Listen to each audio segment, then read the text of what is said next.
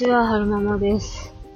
5歳の男性の男の子と、小学校2年生の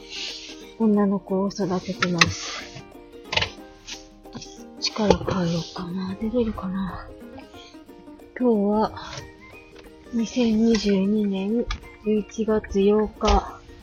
おそらく、えーっと、木曜日？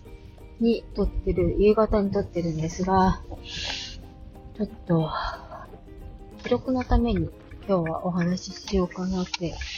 思います。えー、しばらくコロナになってから自宅にいたから収録できてなかったんですけれども、えー、ここ最近、そうね、はるくんの、えー、コロナ陽性が分かってから、過呼吸が多発してまして、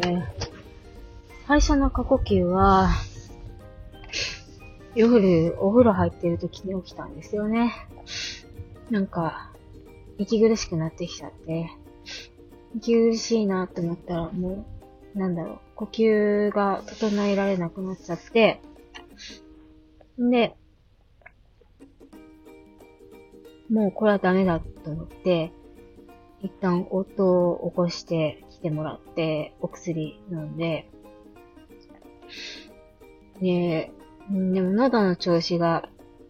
の喉が荒れてる感じがして、また錠剤飲んだら、つっかえって吐き出しそうな感じがしたので、なかなか怖くて飲めなくて、で、それで、一応、かかりつけの心療内科さんの、えー、からいただいた紙に夜間救急の電話番号があったので、そちらにかけてみたんですが、えー、夜中だったからなのか、おそらく先生が出たんですけれども、あの、最近いつかかられましたかって聞かれて、いや、いつかかったかちょっと覚えてないですっていうふうに言ったんですよね、その時に。で、いつもその、過呼吸の発作が出た時は、豚腹でお薬を飲んでたんですけれども、その豚腹の薬もらうためだけに、記録を遡った7月に行ってたんですよね。で、まあその夜中その先生に電話した時は、最近かかられてないようなので、このお電話だけではよくわかりませんと。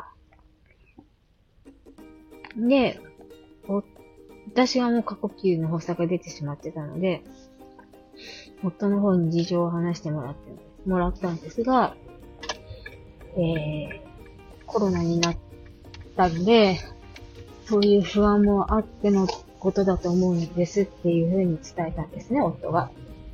そしたら先生の方が、えー、コロナの患者さんは見られないので、保健所の方に電話してみたらいかがでしょうかと言われたんですよね。で、私がその電話、夜間救急に電話してって言った、うん、理由としては、その、過呼吸になってしまってる状態を、先生だったら、なんかこう、声かけの仕方とか、そういったところで、何かこう、落ち着かせるようなことを言ってくださるかなっていう期待があって、電話してもらったんですよね。私の方としては、まあ、お薬を飲んで、えー、しばらく横になってれば落ち着くものだっていうふうには、なんとなくうっすらぼんやり分かってたんですけれども、一応その先生に電話して何か声をかけていただいたらって思って電話したんですが、そのふうに、そんな風に言われてしまって、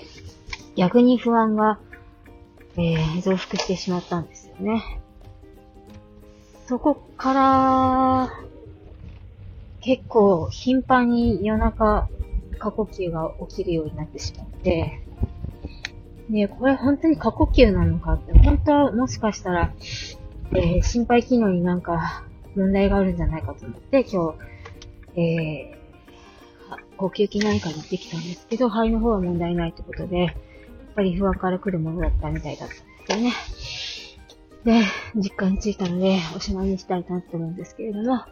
軽くもピックアップして、これからお姉ちゃんが今、夫の工場にいるので、お姉ちゃんを迎えに行って帰宅したいなと思います。とりあえず、ご報告と思って、何のご報告だよっていうか、逆に皆さんを不安にさせてしまうかもしれないんですけれども、まあ、念のため、念のためなんかよくわかんないな。一応、ご報告？違うな。記録？記録としてちょっとお話ししてみました。えーと、最後までお聞きくださいましてありがとうございました。それではまた。